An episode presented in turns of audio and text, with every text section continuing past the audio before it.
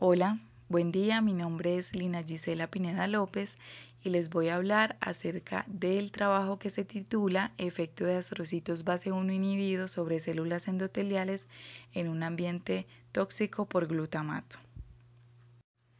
A manera de introducción les voy a hablar acerca de la barrera hematoencefálica.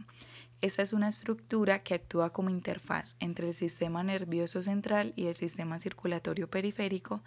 permitiendo que se dé la entrada de oxígeno y de nutrientes al cerebro, en adición a los desechos de detritos que éste haya producido, filtrando selectivamente al nivel de las células endoteliales, evitando que cualquier molécula o célula que pueda ser dañina para el parenquima cerebral ingrese a este. Las propiedades de esta barrera están dadas por la funcionalidad de la unidad neurovascular. Esta unidad está compuesta por distintos tipos celulares tales como las neuronas, los astrocitos y las células endoteliales. Todos estos componentes son susceptibles a altas concentraciones de glutamato, por ejemplo, en el caso de las células endoteliales, estas sufren muerte por estrés oxidativo. Los astrocitos juegan un papel fundamental eh, aquí ante estas perturbaciones que suelen ocurrir después de diversas patologías tales como un accidente cerebrovascular isquémico,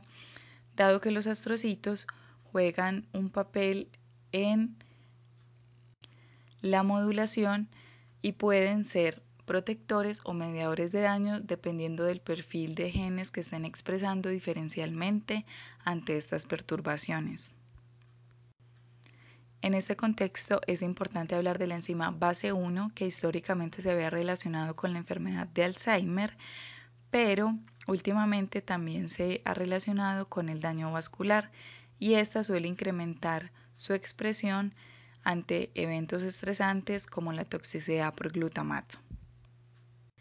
Entonces, si la enzima base 1 está relacionada con el daño vascular dado por altas concentraciones de glutamato en la unidad neurovascular, donde hay una estrecha relación entre el astrocito y las células endoteliales, siendo el astrocito un modulador y posible protector o mediador de daño dependiendo de los genes que está expresando en este momento,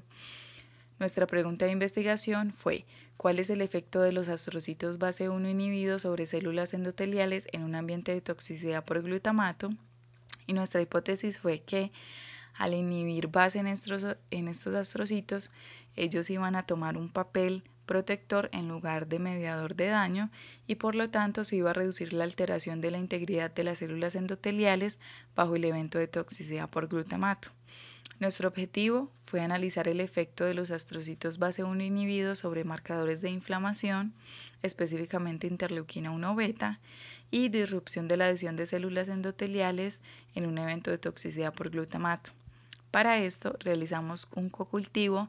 de células endoteliales de la línea BEN3 y de astrocitos provenientes de cultivos primarios. Se realizó el cocultivo de ambos tipos celulares pero se desensambló para realizar la inhibición de base 1 únicamente en los astrocitos, luego se volvió a ensamblar, se realizó el tratamiento con glutamato y al final del experimento se colectó el medio para medir LDH, que nos habla de la citotoxicidad, es decir, de la muerte celular, y además se fijaron las células para realizar inmunofluorescencia y así observar nuestros marcadores de interés. En la figura 2 podemos observar los resultados de este experimento. Para aclarar, DMSO hace referencia al vehículo del inhibidor e IN hace referencia al inhibidor que se utilizó en contra de base 1. Negativo y GLU hace referencia a si hubo o no tratamiento con glutamato. En la gráfica A se observa el porcentaje de LDH liberado el tratamiento con glutamato incrementó estos niveles en comparación con el control y la inhibición de base 1 bajo el tratamiento con glutamato no tuvo ningún efecto. Sin embargo, en general se puede observar que los valores fueron relativamente bajos. En la gráfica B se observa el porcentaje de núcleos condensados que también nos habla acerca de la muerte celular. Ante el tratamiento con glutamato hubo un incremento de estos y cuando se realizó la inhibición de base 1, se ve una tendencia a la disminución, aunque no es estadísticamente significativo. Los gaps, que son los espacios entre las células endoteliales que nos habla de la disrupción entre las uniones de estas, se midieron de dos maneras, el número y el área de estos.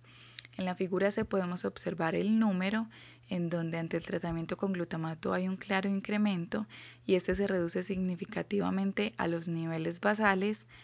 por la inhibición de base 1. El área de GAPS de igual manera incrementa ante el tratamiento con glutamato, sin embargo, eh,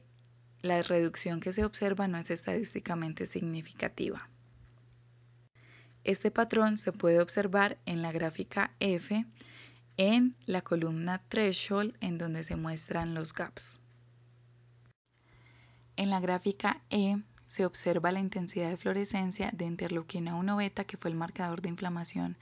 que elegimos. Ante el tratamiento con glutamato, este aumenta significativamente con respecto al control y la inhibición de base 1 reduce estos niveles, aunque no es significativo desde la parte estadística se puede observar en la caracterización morfológica de la gráfica F en la cuarta columna marcada en verde. Todos estos resultados sugieren que los astrocitos base 1 inhibidos protegen la integridad de las células endoteliales ante el daño causado por el glutamato. Además de lo ya cuantificado, pudimos observar que la proteína de unión estrecha sonulocludens,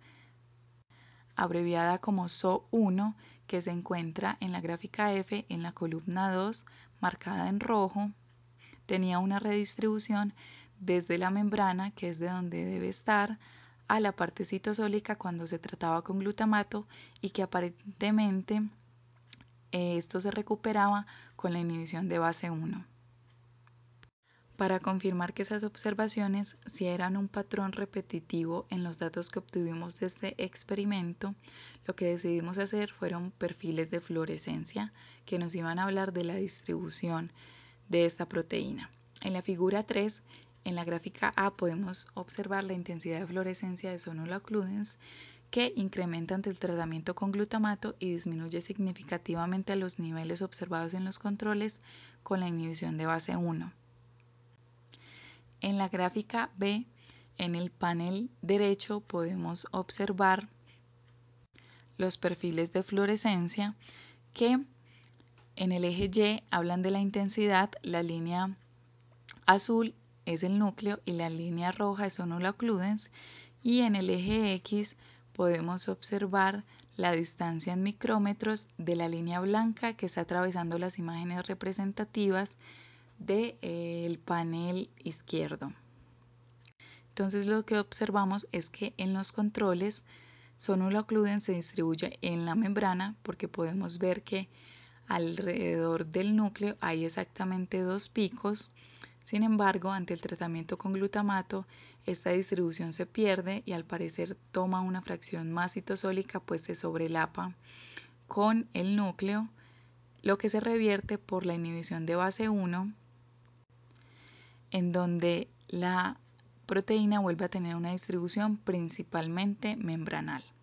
Estos resultados sugieren que los astrocitos base 1 inhibidos revierten el aumento de la inmunoreactividad y distribución citoplasmática de la proteína sonulocludens causada por el glutamato en las células endoteliales. Ya como conclusión, esta investigación determinó que bajo condiciones de toxicidad por glutamato, los astrocitos base 1 inhibidos protegen la integridad de las células endoteliales en cocultivo, disminuyendo el fenómeno inflamatorio como lo sugieren los resultados de interleuquina 1 beta y regulando la dinámica de, la proteína sonulocludens. Lo anterior proporciona información relevante para el seguimiento del estudio de base 1 que no se relacionado con uniones estrechas en la unidad neurovascular y su papel en la interacción de sus diferentes componentes. Estos resultados hacen parte de un proyecto macro titulado Factores fosfolipídicos convergentes en taupatía, daño cognitivo y demencia vascular, causas agudas, crónicas y genéticas, que está financiado por Colciencias y pues esto se logró obtener gracias también a la convocatoria de joven investigador del 2018. Muchísimas gracias por su atención.